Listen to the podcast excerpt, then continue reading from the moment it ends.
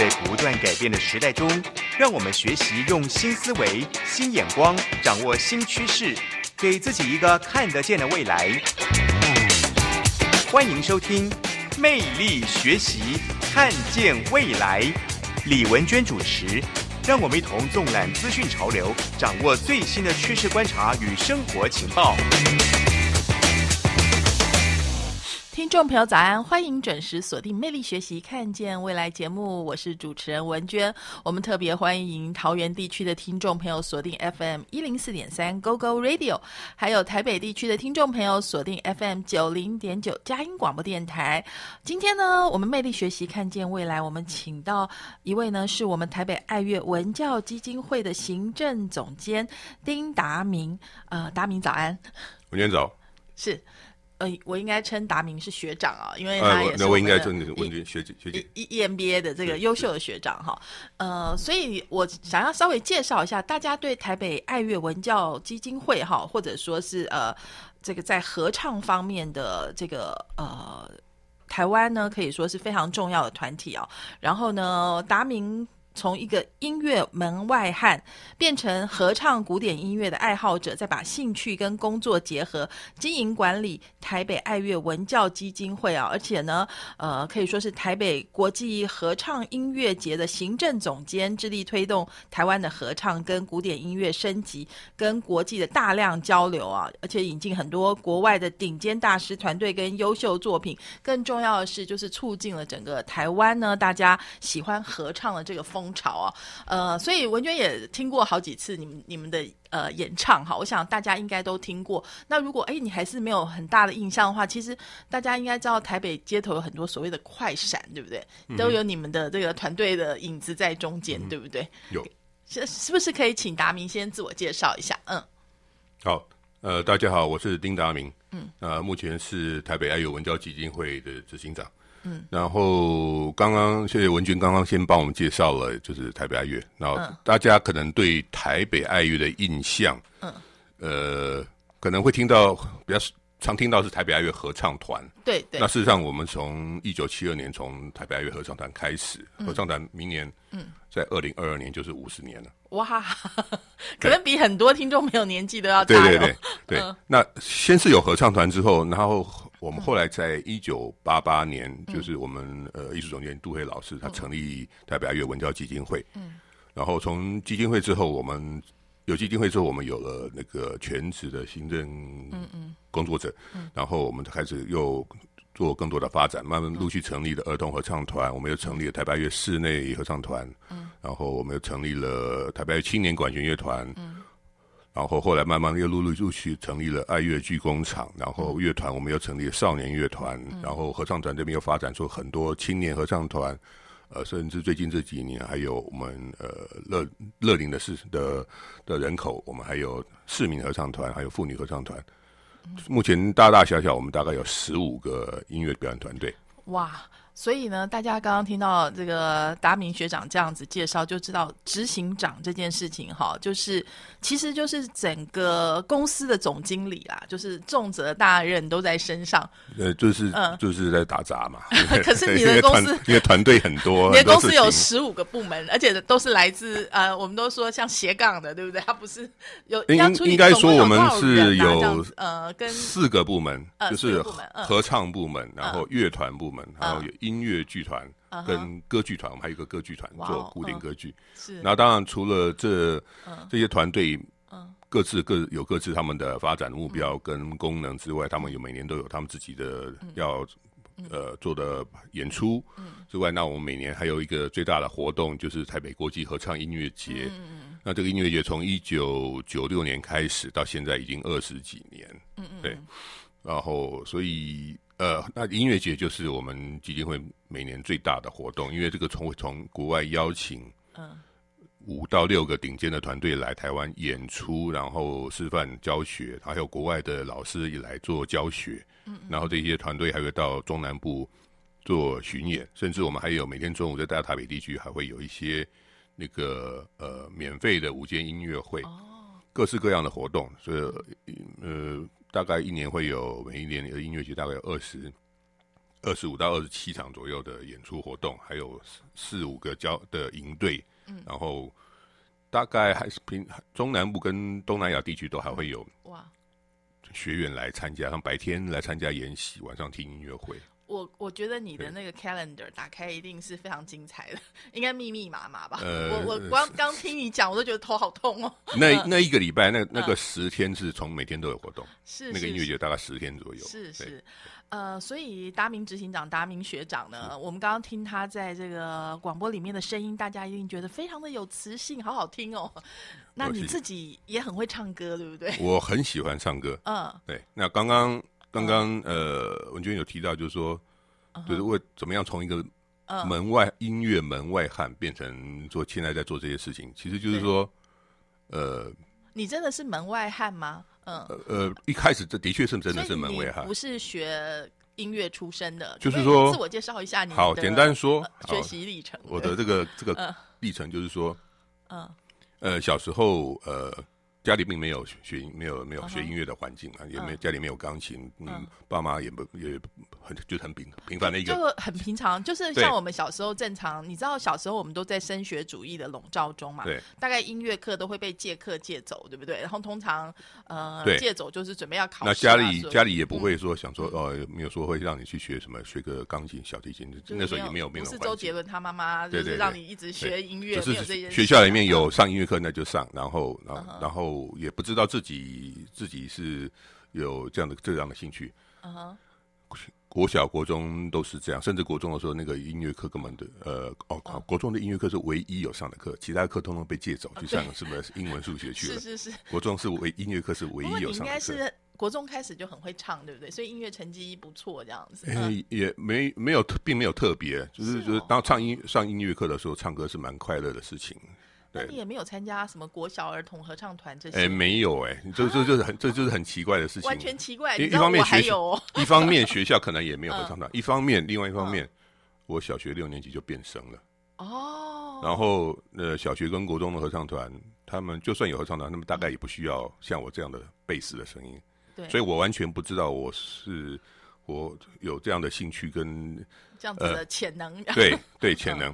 然后到了高中，上了高中之后，嗯，突然有一天我就进去了合唱团，嗯，就我进了高中合唱团之后，我才发现你是哪一家高中？台中一中哦，呃，台中一中合唱团，所以我进去之后，我才突然发现哦，原来我会唱歌，我的声音是这样，我的声音是很特别的，就是贝斯的声音。哇！而且在那个男生的三部合唱当中，四部四部吗？对哦，那我就唱最低的那个声部，然后我才发现，原来我比大多数的人都还唱的还低。好好听哦！我听你讲话都觉得，你知道那个贝斯的那个。颤抖的那个音，没，这 这这感谢感谢我爸妈，就是这其实这声音是天生的。我从从所以说，其实从高中的时候声音到现在就是就是这样。因为听众朋友看不见达明执行长哦，嗯，他长得又高又又壮 又帅啊，就是所以你是一个很好的发声的这个这个呃对，当然这个也是跟乐器就是跟跟体型有关系。刚好人长得高一点，所以说声带可能也长一点，长一点自然几公分，嗯，一八八。一八八，嗯，声带长一点，自然就声音就会低低一点。这个是蛮从外形就看得出来。所以当然这不是绝对的。中一中你们的合唱团有很厉害吗？就是有呃，我必须说真的是很厉害，因为是从我那时候是第十七届了，表示说我在我那之前的学长已经有十十几年的历史，然后他们比赛成绩相当好。那我们那一年我们比赛成绩也很好。哎，对了，我们文跟文娟其实是呃。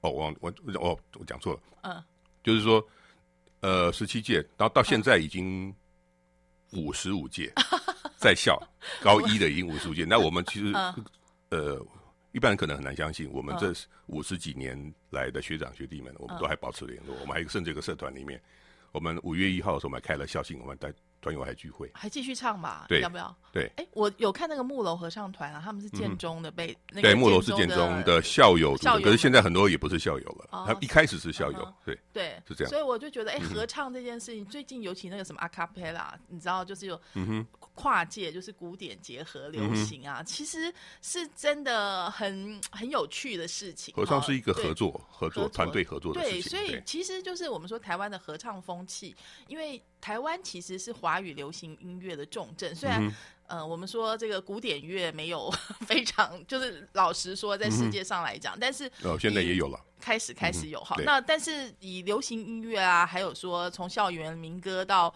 呃，近近几年来的，除了近几年，应该说前一阵子啊，就是我们的创作歌手当中的作品是非常多的，所以这个音乐养分呢，怎么样？呃，让合唱滋养合唱，或者说现在其实爱乐还有包括其他的组织嘛，好，那我们。呃，休息一下，听段音乐回来之后呢，再请达明哥跟我们聊。但是这个音乐呢，是达明学长特别选的耶。这音乐是你，你为什么选这一首？这首是什么？要不要先跟听众朋友介绍一下？好，这是一个英国很有名的一个团队，叫做 Talis Scholars，泰利斯学者合唱团。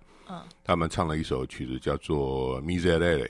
嗯哼，求主垂怜，呃，这是文艺复兴时期很很有名的一个经典的作品。哇。嗯，当年这这个作品是就是梵蒂冈教廷教皇他们呃御用的作品，这个是。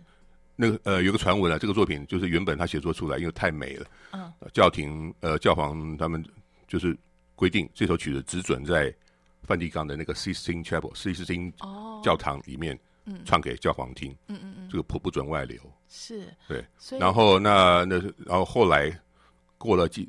一两百年之后，到了有一个十几岁的小屁孩，嗯，他进去听了这首曲之后，回家把它默写出来。嗯嗯嗯，对，那个小屁孩就是莫扎特。是，对，这是音乐史上一个很 很很有趣的传闻。当然也没有百分之百证实是是是真实，可是我想大多数人都都买单。好，很有意思。我觉得现在在这个疫情好就是严峻的时刻，我们真的需要求主垂怜哦。那大家都知道，这个音乐好优美的音乐，真的是呃对上听最好的敬拜。我们一起来听一下这个求主垂怜。对，求主垂怜，Miserere。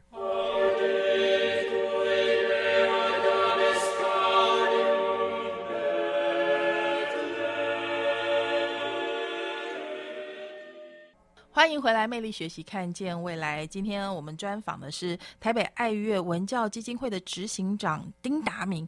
呃，达明呢，其实刚刚讲说他小时候完全没有任何音乐的底子，一直到到了台中一中之后，参加那个中一中的合唱团，就是这个合唱团就激发了你对音乐的热爱，哈。对对，嗯。呃，所以那个时候你觉得练合唱是一件什么样感觉的事情？然后说实在，你没有音乐底子，哎，要光那个豆芽菜五线谱要认会就不太容易。好，就是说，呃，比如说小学跟国中的时候，我到现在我都其实还很感激我国中的音乐老师，虽然我不记得他的名字，可是那时候我唯一高。国中的呃音乐课是唯一有上的课嘛，就是一一般技能课。然后我在我就印象中就是老师在音乐课中教我们怎么看谱。嗯嗯嗯。我觉得国中音乐课学会了怎么样数豆芽，怎么数那个哆来咪发嗦。哦。那就是我唯一记得的事情。哦。然后后来就是我唯一的音乐基础。然后后来进了合唱团，我就慢慢的数数豆芽菜，然后就慢慢练谱，慢慢练，慢慢练。当然，慢慢的就是会。你就是有练就会进步，所以你自己本身也是喜欢古典音乐就对了。呃，对，就是开始听古典音乐，然后进了合唱团之后，发现哇，这个音乐的世界好奇妙，好的，嗯嗯，对，就是唱歌唱合唱团，然后开始听古典音乐，然后刚好呃，合唱团团部里面有两大柜的书，那是从前我们学长他们去参加比赛，嗯，比赛的时候赢到了奖金，嗯嗯嗯，买了两大柜的音乐书。哇！所以我就花很多时间念那看那些书，比如音乐欣赏入门啊，什么什么什么之类的。哦，然后所以你就开始变成一个非常对我的人生从从从从那个时候开始，我就走上另外一条路。那你大学的时候呢？我后来嗯，后来那个之后我就参加去参加社会的合唱团了。我就没有参参参加合唱那个学校的，因为学校和没有一方面就比完了嘛，就就没有没有不是后来我就去去。呃，后来在继续念书的时候，我学校里面没有合唱团。你念哪一？后来我就去念专科学校去。专科，所以你没有没有没有学校的合唱团。对，学校没有合唱团，那我就去参加外面社会合唱，我就参加了当时叫做台中呃省交省立台湾交响乐团。但是那也是现在就是国台交国立台湾交响乐团，他们的当时有合唱团，我就去参加那个。但是是水准很高的，很整齐的，就是得要考试啊，要跟交响乐团合作。对对，哇，好酷哦！然后就一路唱，然后。嗯，唱了几年，然后毕业去当兵，当完兵退伍之后，我就到台北工作。嗯，然后到公司报道了第二天，我就到台北乐来报道了。是，哇，所以这可以说是你最重要的一份工作，一直呃一心一意，一直耕耘到现在。呃，嗯，刚开始其实一九九零年我退伍，然后那时候在台北乐，我只是一个合唱团团员。嗯嗯嗯。然后，那但是我就上班下班我就做我自己喜欢的事情嘛。然后，呃，怎么说？那当然，台北爱乐是在一九八八年就已经成立基金会了。对。所以九零年开始，那时候他们已经开始在邀请外国的团队，开始在办一些活动，也同时会办一些研习。嗯。然后，那我合唱团的身份就是说，团员的身份就是说，有时候基金会办一些活动，那我们会去去帮忙，嗯，当义工这样。嗯嗯嗯。所以慢慢慢慢的，我就参与越来越多。嗯，虽然到了九一年的时候，嗯，呃，大概邀请了很有名的团队，嗯，美国的香缇克利合唱团，嗯嗯，来，然后我就当了接待，嗯嗯嗯，然后就带着他们去巡回演出啊，然后跟他们认识，变成好朋友，嗯，然后甚至，然后他们指挥也在在在那个中中间，呃，大家也都认识，他们也知道我写。呃，还还蛮可以唱的，甚至一度他们想要邀我去美国参加，跟他们一起演出。嗯，当然后最后是没去了。嗯嗯对，那就是这个这个交情一直维持到现在，就是说他们这么这么多年来已经换了很多很多团员，可是老团员到最后一个老团员都已经离开了。是，对，表示他们从一九九一年到九七年的时候来了四场，那那四场我都跟他们都带着他们去巡回演出。是，所以我觉得一般的人可能比较不能够理解，说，哎，到底合唱是怎么一回事？哈，就是你把它当做一个兴趣呢，还是把它当做一个职业？对大多数人来讲，因为台湾人其实蛮爱唱歌的，就是尤其大家你知道到 KTV 就抓了麦克风不放这件事还蛮好笑的，对不对？可是真正投入，基本上来说，每个人都有生了一张嘴嘛，对，所以呃，只要张嘴唱歌，其实这个门槛很低，是对，可是。那每个人都可能张嘴唱歌是一回事，可你唱出来，呃，那我说说的严格一点，就是说你每个人唱出来好听不好听，那是另外一回事嘛。所以自然，呃，每个人都可以唱歌，每任何几个人都可以组合成一个团，然后一起一起唱歌开心，就唱 KTV 也没问题。对。可是你好不好听，那是真的，说真的就是另外一回事。那你有没有经过经过严格的训练，嗯，对不对？其实我突然想笑，我想我还没有跟你唱过 KTV，有没有你的朋友一般的素人朋友跟你唱歌，觉得压力很大的？不会啦，因为我很少唱 KTV 啊。啊，很少去唱，不会浪费自己。去去 KTV 不是也不是去 KTV 的话，可能都会只会唱一些很老的歌了，也比较少在听新的流行歌。那那当然从小到大也听了不少了，就是那种呃流行歌，就是当时流行的嘛。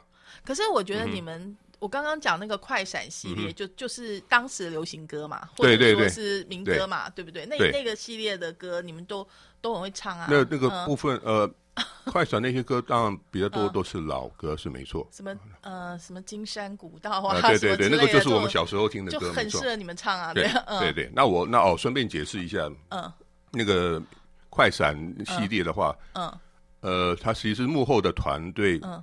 它是一个跨组织的团队，所以并不是由台北爱乐来主导。可是这个整个团队中，大概超过一半以上的人是是台北爱乐，包括指挥，包括那个来招来招召集团员的人，对，包括甚至很多参与的团员，大概应该有超过一半是台北爱乐。可是因为这是一个跨组织的，就是很多很多团开放给很多团队等等，也不是那发起也并不是由。台北爱乐来发起，计划是其他人，计划是由好几个组织的团队的大家一起来一起来共同策划的。对，那当然我们人比较多啦。对，因为你们就算是应该这样讲啊，全台湾最会唱的一群人吧，应该是这样子说喽。嗯，我觉得不也不用这样子说，因为大家都很爱唱，很会唱的一群，大家都很会唱。那只是说我们呃历史久一点，对，经营经营的比较久，然后然后发展出很多不一样的团队。所以你觉得现在合唱的风潮是怎么变化法？好，就是像刚刚讲说，嗯，很专精的也有，因为你知道现在大家都讲说是 niche market，或者说就是分众越来越细嘛，就是很 strict，就是要这个古典的，它也有这个 a cappella 的，好，也有跨界的。那就是你你怎么来经营？我我想说这个问题之前，我们要不要回来一下？就是因为你说你从一个爱唱歌的团员到进入这个组织，到最后变成执行长，然后要管理好多事情，而且还还有很多我们刚刚讲的合唱的变迁，对不对？或者说世界风潮啊，你还要考虑商业模式嘛，对不对？总是要能够虽然是。基金会，但是也是要自负盈亏嘛，应该是这样讲。我的好多题目可以讲，是我们是不是一个一个来讲？先先讲你好了，好不好？就是怎么样，怎么样会从那个团员到后来慢慢一步一步的变成执行长这件事情。就是所以刚刚提到嘛，就是说从九零年开始我在台北开始工作之后，然后一方面做我喜欢的做的工作，一方面我是成为我是呃。合唱哎，台北爱乐合唱团的团员，嗯，会参与那个基金会办的一些活动的事务。然后呃，那几年，从呃所以我们刚刚听了前前一个第一个那个泰迪斯学的，那就是一九九零年，嗯，呃，台北爱乐文教基金会请来第一个国外，从国外请来的，你们那时候听了真的觉得惊为天人吧？那场音乐会的时候，根本我还没我还没退伍啊，我还在当兵啊。是啊，是啊，对。可是我知道爱乐邀请这个团队来，我又就是在过年，那刚好是个放年假，大年初五还初六，嗯，所以我特别安排年假，因为当兵嘛，两年兵，我已经是老鸟的，我可以排排假，就是说，哦，你们菜鸟先去先先轮先休，我休第三梯，大年初五还是初六，早上放假，我从屏东坐。国光号，然后坐到台北，晚傍晚七点半听音乐会。哇，好热血啊！真的，对，这是永生难忘的经验。然后听了以后觉得啊，就是不虚此行。对对对对，就是刻，这是刻意安排的，是刻意安排。然后那一那刚好爱乐就是从那个时候开始，慢慢要邀请一些国际团队。他九一年我就我就已经在在台北上班，然后他开始邀请向迪科伊来。那一年还邀请了很有名的叫做。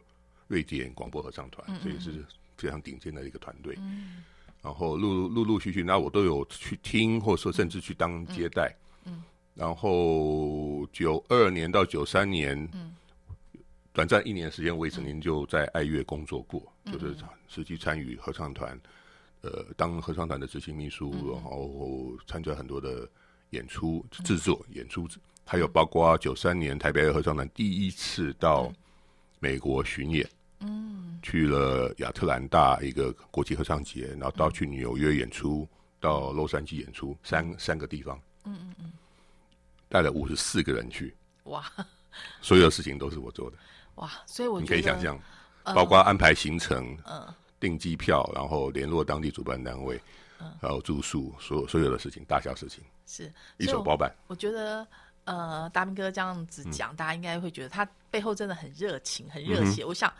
应该啊，我猜测你的想法应该是这么美的合唱，有没有可能由我们自己唱出来？对，然后就慢慢一步一步的去推动这件事情哈。就是说，那我们要休息一下哈，在这个休息之前，达明哥在帮我们选了一首歌，对不对？就是请问一下这首歌是什么？因为我们刚刚听到那个呃第一首好感人哦，好，那第二首的这个风格是什么呢？嗯，好，第二首我们听，嗯。啊，我们换一个风格好了，我们听一个爵士风格。爵士吗？对 对对，叫做 The Real Group，真实之声。真实之声这个团体，从是一个瑞典的团体，真实之声。好，然后他唱了一首爵士的很有名的爵士曲，叫 It Don't Mean a Thing。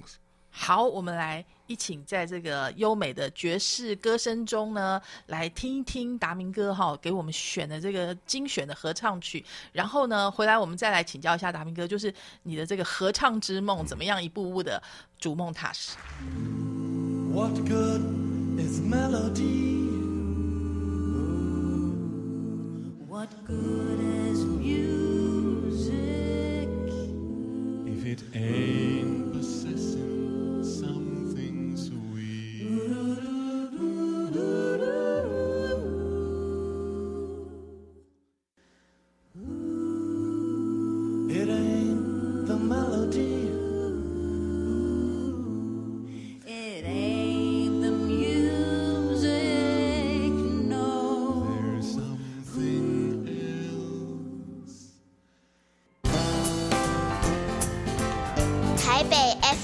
九零点九，佳音广播电台。桃园 FM 一零四点三，Go Go Radio；宜兰 FM 九零点三，Love Radio。这里是佳音 Love 联播网，精彩节目，欢迎继续收听。哇，好好听哦，好特别哦。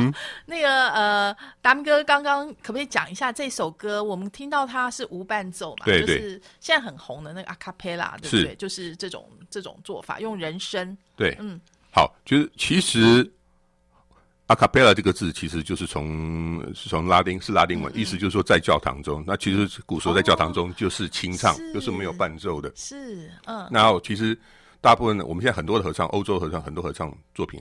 都还是一样是无伴奏，是人多人少，是是是是一回事。那刚刚听到这种演唱方式叫做当代的 a cappella，叫做 contemporary a cappella，就是为什么叫当代？因为加入了当代的科科技，就是就是用麦克风演唱。哦，因为你用麦克风演唱之后，呃，所有的细节都被放大，所以他们就常常会听到他这些这样的团队，他们会用呃做打击用。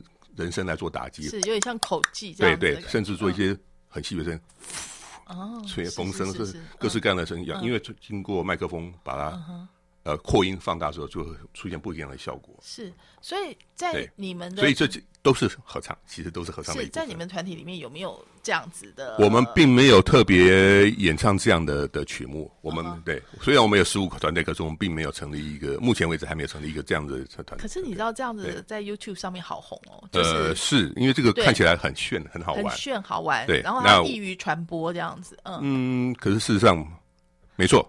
这个这个是一个很很很很很好玩的事情，可是我们在推广合唱的角度话，就是每我们原则上我们每种我们都推广。那那像所以像我们每年的合唱节会邀请的五个团队的话，我的原则上会有各式各样不同的团队，就会有会有一个这样的团队。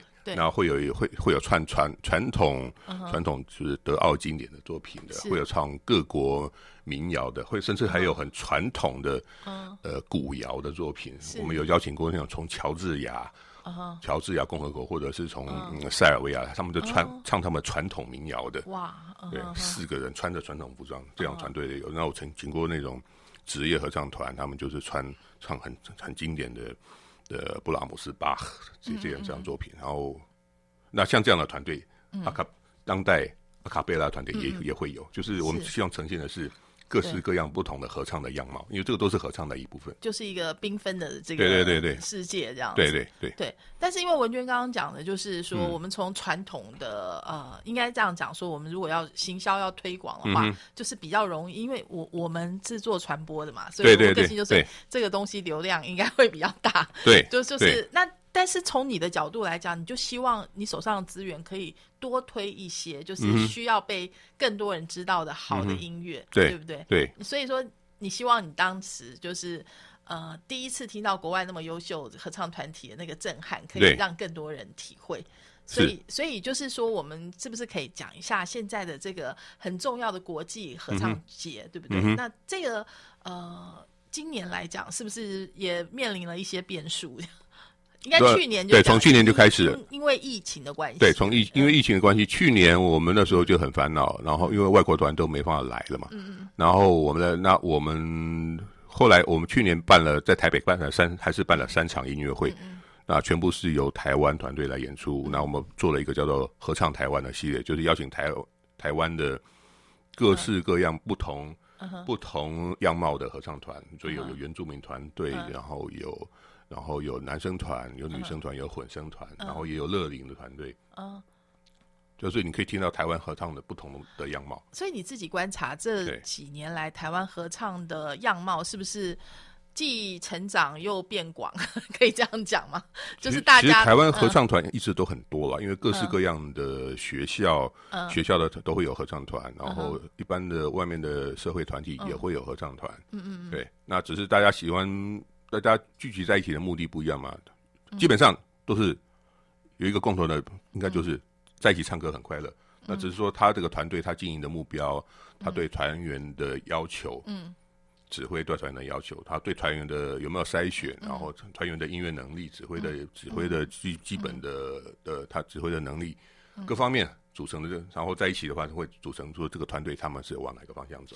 大部分都是呃斜杠嘛，就是业余的团员居多，对不对？一般来讲，应该是这样子，没错。因为要拿这个当做谋 谋生的，就是很现实的事情。就是在台湾，其实没还没有一个真正的职业合唱团，因为这个市场没有大到说可以依靠只靠唱合唱就可以为生，嗯哼，对。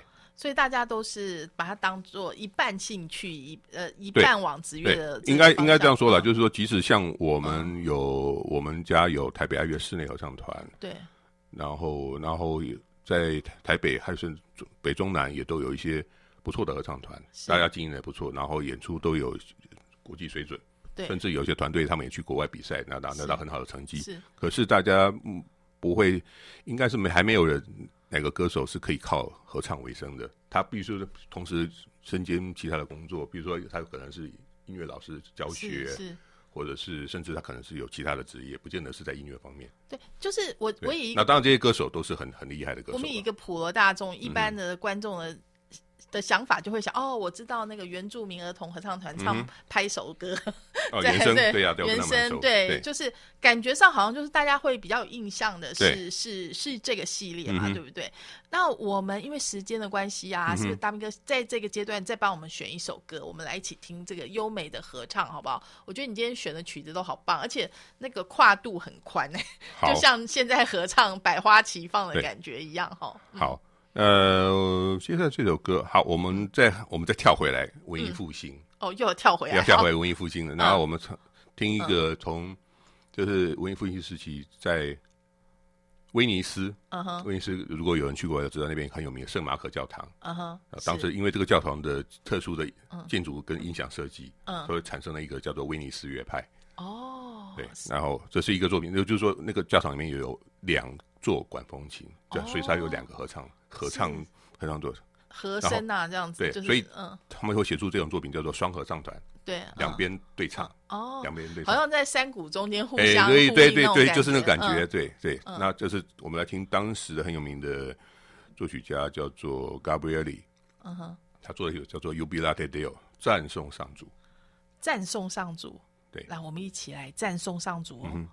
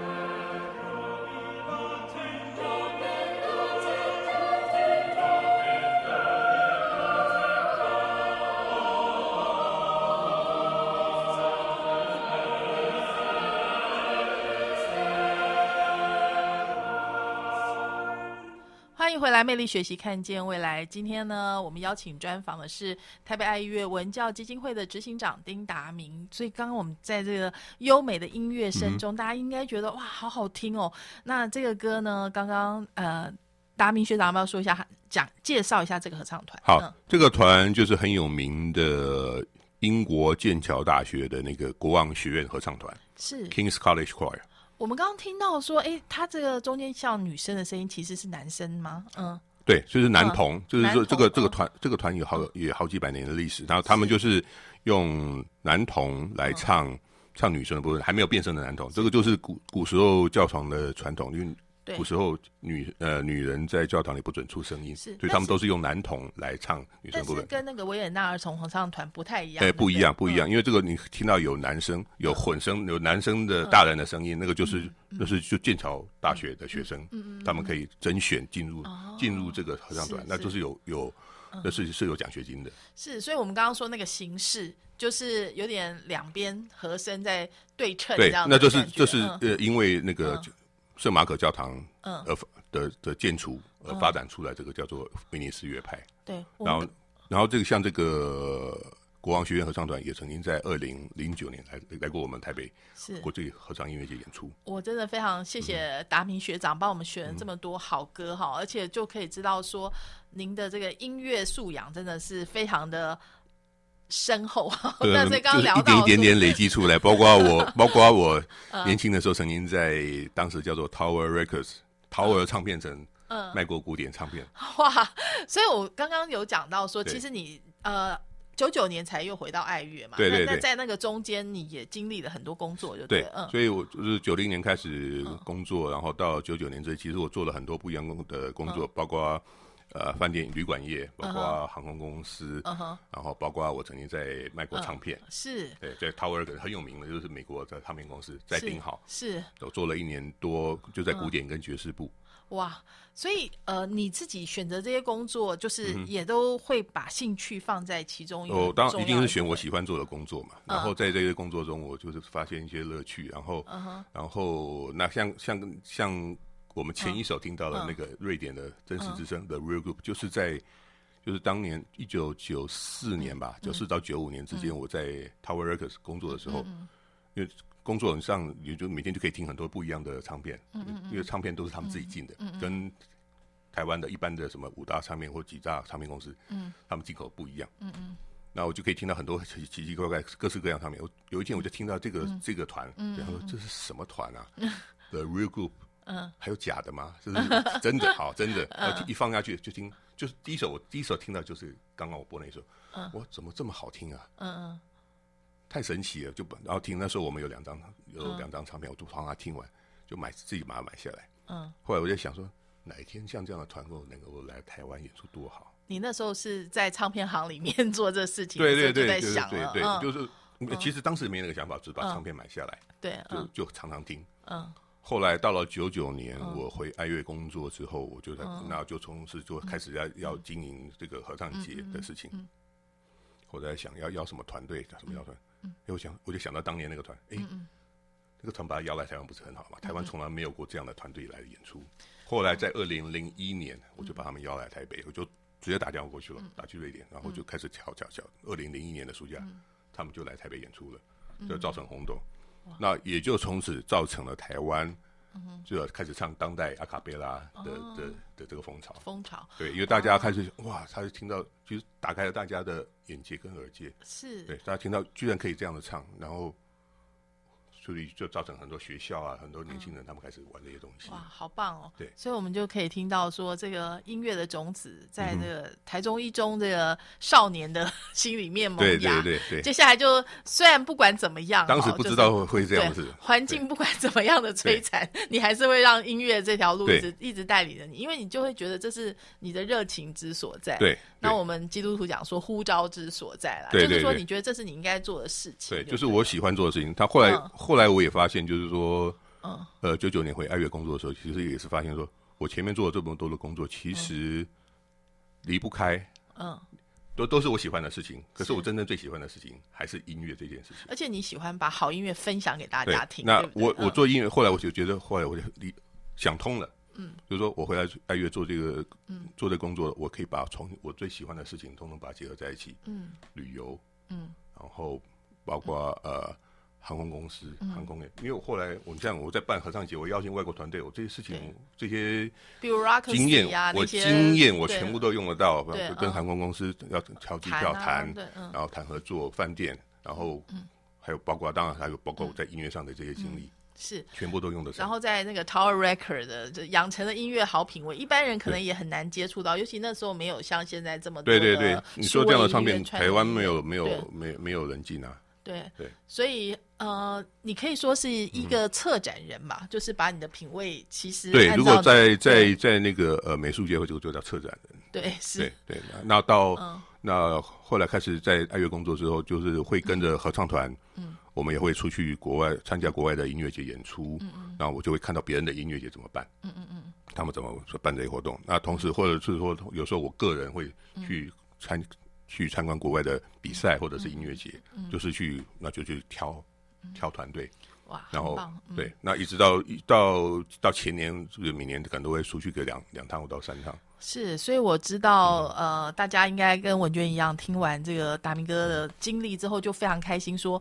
有他帮我们来挑这么好的品味哈，我们真的可以打开我们的耳界，好开我们的眼界，就是跟大家分享了。是，但是现在这个时间点还蛮难的，对不对？因为刚拉回来讲到疫情啊，疫情打乱了一切，就是而且很突然，对不对？就是这一波来的又猛又急，你们是不是有一些故事啊？嗯嗯，好，原本过去这一年，其实大家虽然疫情，可是大家还还过得还还 OK，嗯。可是突然前几就前两个礼拜，对，突然又又冒起来。然后五月十一号那一天，刚好原本那一天是我们台北一个青年合唱团在国家音厅的音乐会那一天。然后我们邀请的是一个呃很年轻的指客席指挥，这个客席指挥其实他在六年前他也是我们青年合唱团的助理指挥，叫包恒毅。是他，然后后来他就去了维也纳，就念指挥。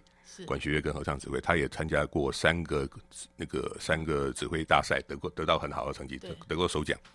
然后策策划了很久，这这个音乐会策划了一年多。然后当天五月十一号当天中午，他们才开始在舞台上彩排，彩排到一半就就已经宣布要必须要取消音乐会，是是，对，很惨。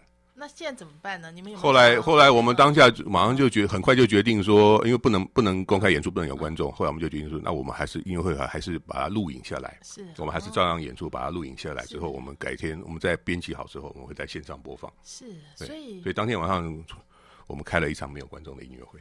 哦，那接下来的一些活动是不是都会？目前为止就暂时都先取消了，就要看疫情的发展。然后，那音乐今年的合唱音乐节，我们每年都是在七月的最后一个礼拜开始嘛。那目前我们还在观察中，还是继续计划。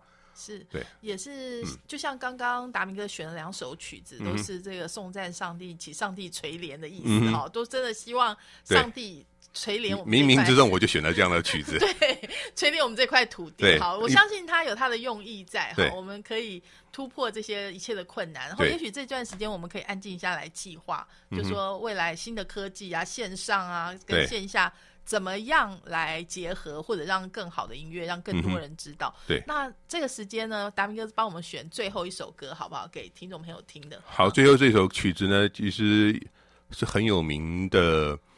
呃，音乐剧作家 Andrew Lloyd Webber 洛伊韦伯，这个大家他大家可能都听过他的猫嘛，对不对？或者是呃的，是吧？呃，歌剧魅影是是，对我突然也想不起来他做 太有名了，对啊，要把它连接。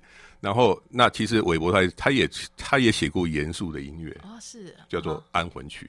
好，我们来听。那安魂曲中间有一首很有名的的一个二重唱。就是有一个女高音跟一个男童，我们刚刚提到，就是还没有变成男童唱的这个二重唱，叫做《披耶耶稣》，慈悲耶稣。是。那这首歌，那那就是很有名的，他韦伯爵士他当年的太太莎拉布莱曼。是沙姐演唱，沙姐演唱。我们慈悲耶稣的这个音乐声中呢，也跟听众朋友道再见喽。谢谢达明哥来到我们魅力学习，看见未来。谢谢，也谢谢听众朋友您的收听。我们一起来欣赏慈悲耶稣。